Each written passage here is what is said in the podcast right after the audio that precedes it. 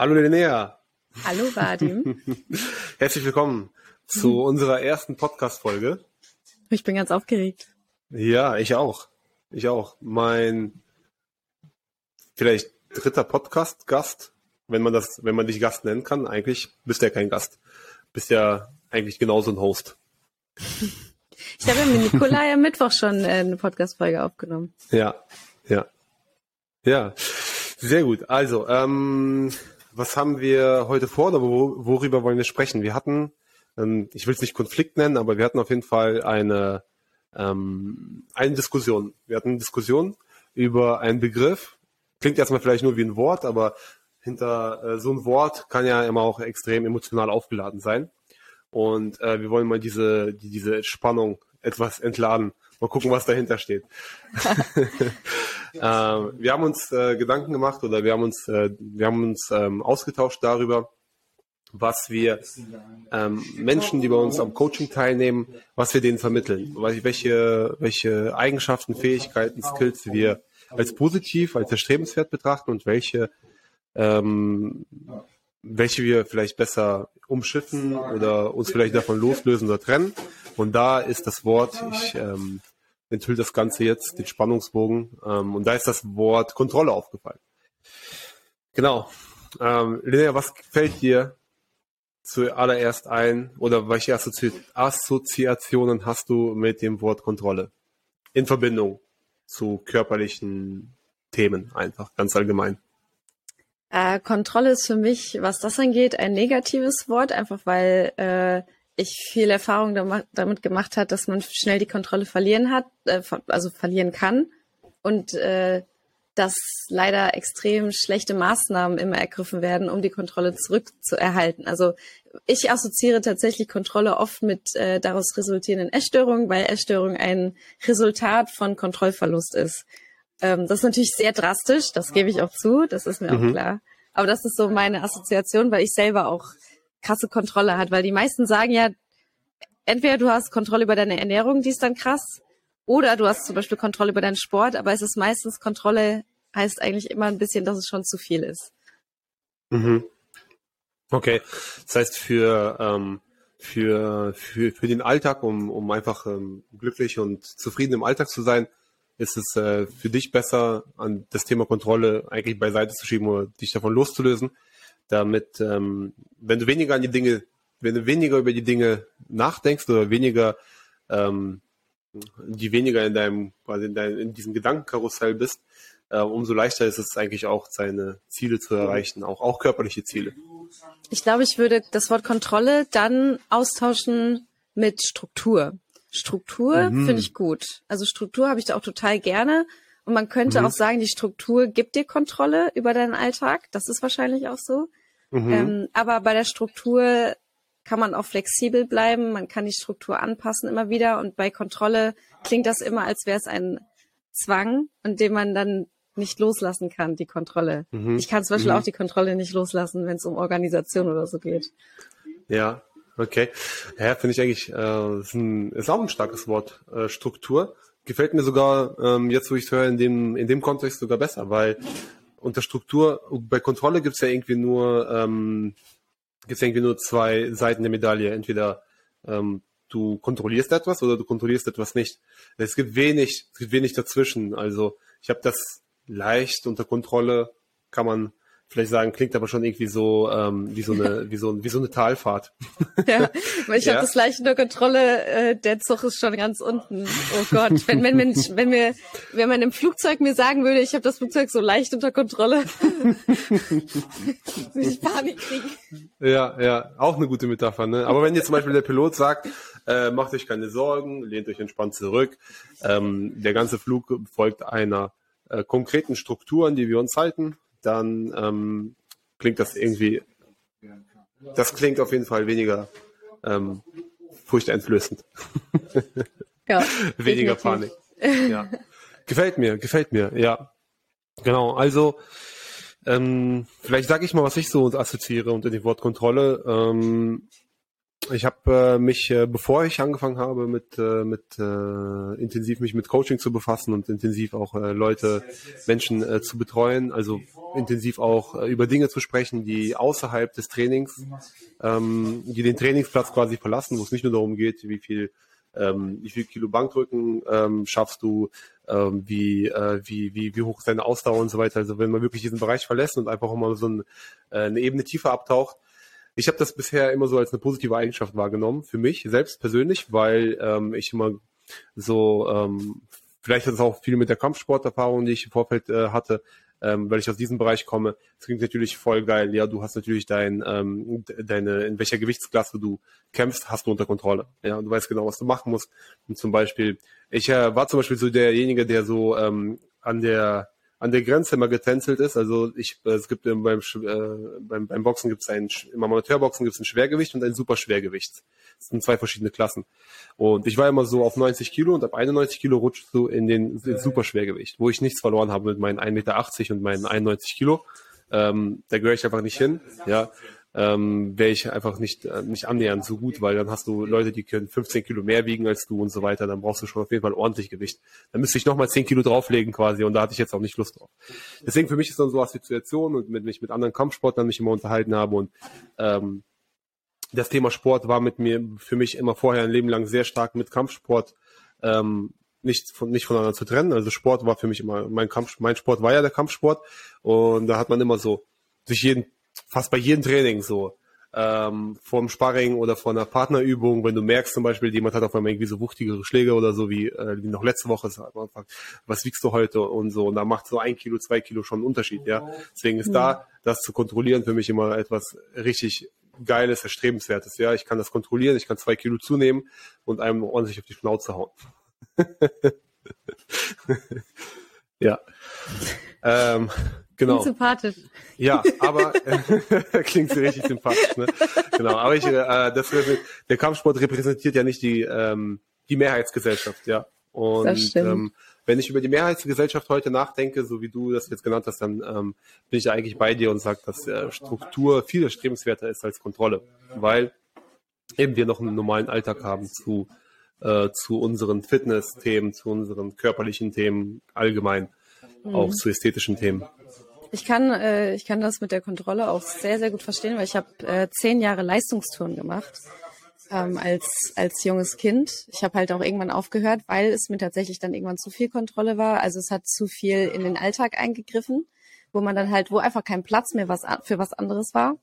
Mhm. Ähm, und du musst halt deinen Körper extrem unter Kontrolle haben. Also du du darfst dir da eigentlich nichts anderes äh, erlauben. Du musst alles, ich meine, also so Kleinigkeiten mhm. wie dein Outfit musstest du ja schon unter Kontrolle haben, dass da nichts ja. äh, rutscht, dass das alles sitzt. Das heißt, du warst eigentlich durchgehend in so einem in so einem Tunnel drin und musstest alles direkt wissen, wo was sitzt. Haare sitzen, die Haare sind die noch fest, sind die, ist dein mhm. Körper angespannt, hast du die gute Figur, landest du jetzt, also da brauchtest du extrem viel Kontrolle.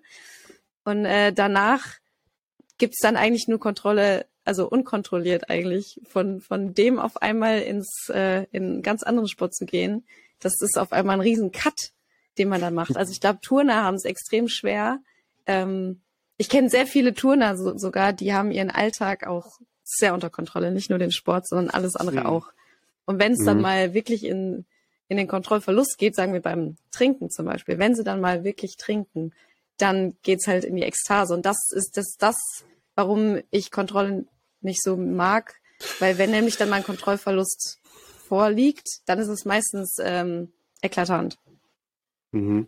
Wie beim Trinken. Man sagt das ganze Jahr ja. lang, ich trinke nichts und dann trinkt man einmal und dann hat man danach meistens ein Blackout.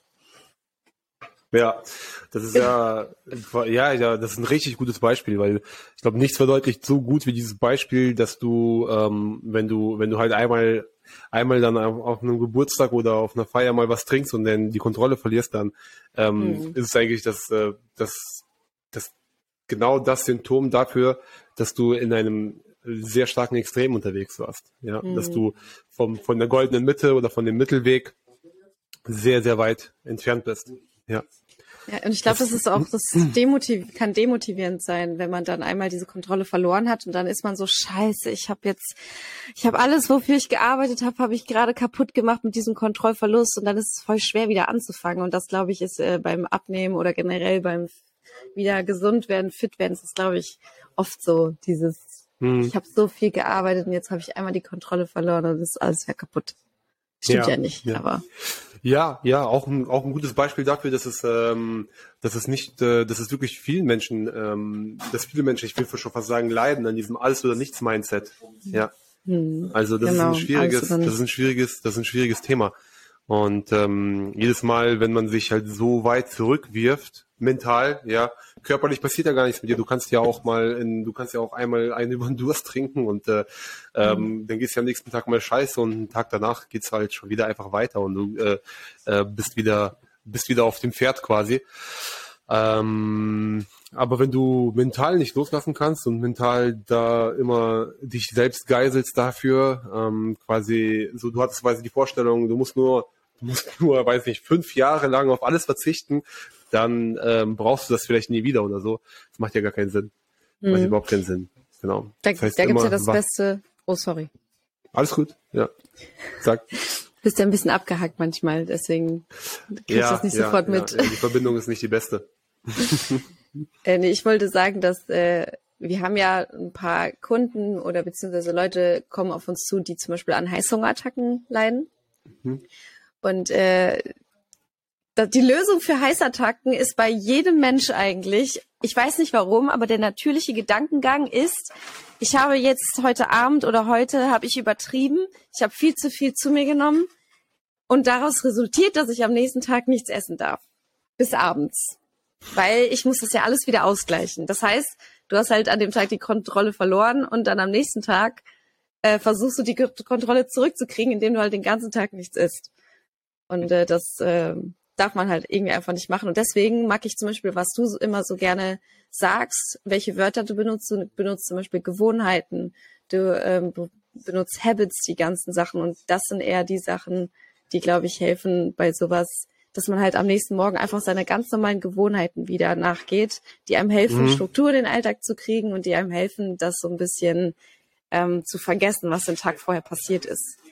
Ja, ja. Ja, ja finde ich auch schön, was du sagst. Also das ist, man, man hat so ein bisschen die Vorstellung, es funktioniert so vielleicht wie mit einem Bankkonto. Ja, man hat äh, äh, zu viel abgehoben äh, und äh, versucht dann äh, nächsten Tag den ganzen Tag wieder draufzulegen oder andersrum, wie auch immer.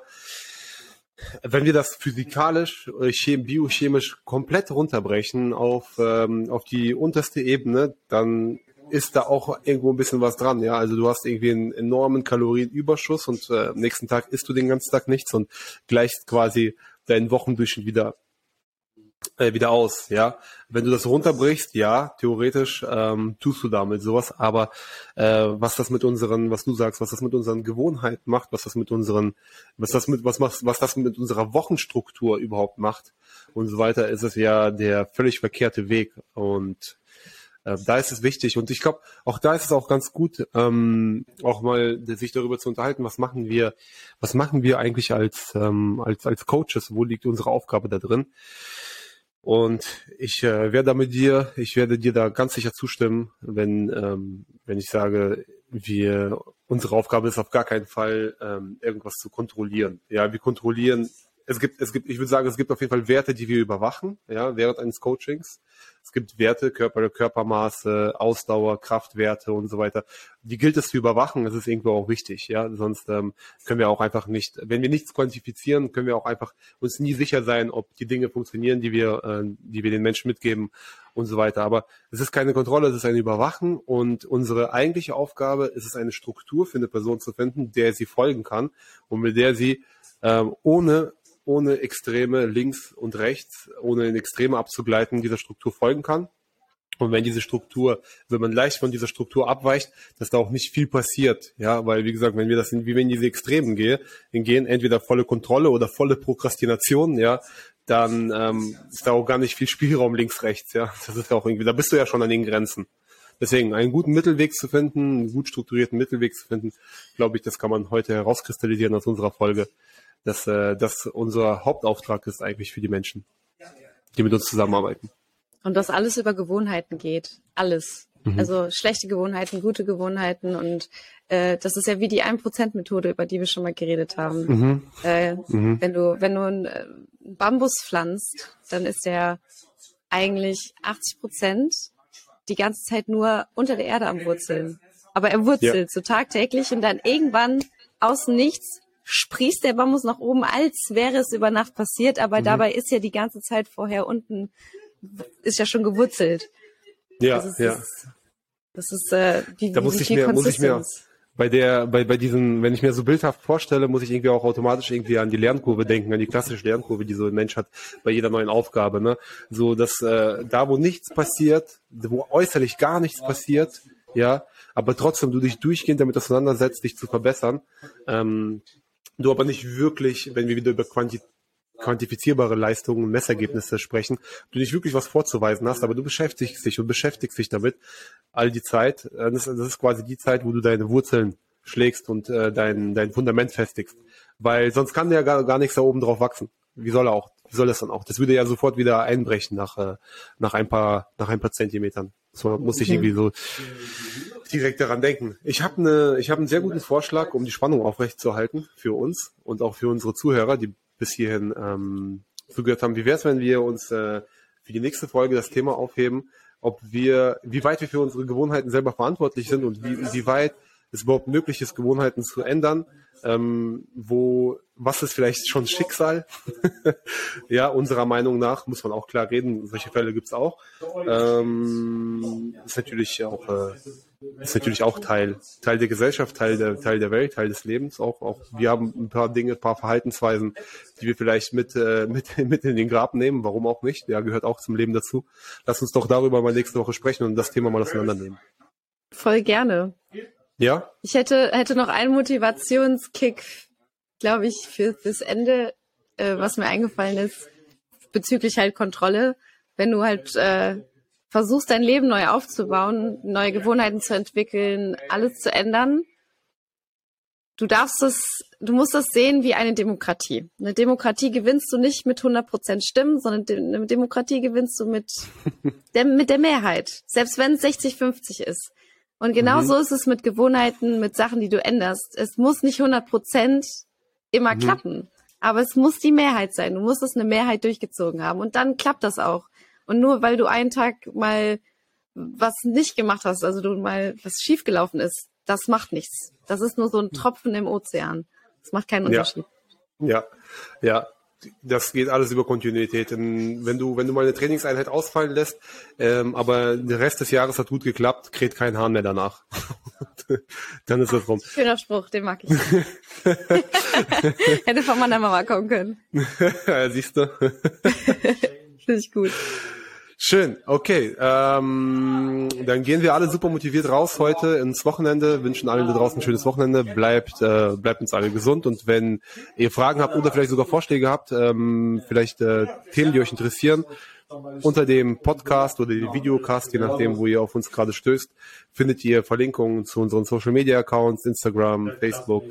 Ähm, eine Kommentarfunktion ist auch da. Schreibt einfach rein, wenn ihr euch irgendwas Spannendes einfällt oder, oder vielleicht auch Fragen zu dieser Folge habt, wenn ihr ähm, mich oder Linnea, Linnea oder mich, der Esel nennt sich immer zuerst, Linnea oder mich kennenlernen wollt, ähm, vielleicht aber auch Interesse habt an unserem Coaching und äh, da ein bisschen ähm, da etwas tiefer Einblicke erhalten möchtet, worum es da genau geht und äh, was die Sachen, die, über die wir gerade gesprochen haben, was haben die denn eigentlich mit Fitness zu tun und mit Kraftsteigerung im Fitnessstudio und bei den Übungen und so weiter, wie wir da die Verbindung schaffen. Ähm, vielleicht gerne auch einfach mal eintragen für ein kostenfreies Beratungsgespräch zu unserem Coaching und ähm, dann sehen wir uns ähm, auch persönlich und freuen uns, euch kennenzulernen. Also, bis dahin, schönes Wochenende, Linnea. Es war mir wie immer eine Ehre mit dir. Gleichfalls. Und wir sehen uns Spätestens in der nächsten Folge, aber wahrscheinlich auch schon früher. Sehr gut.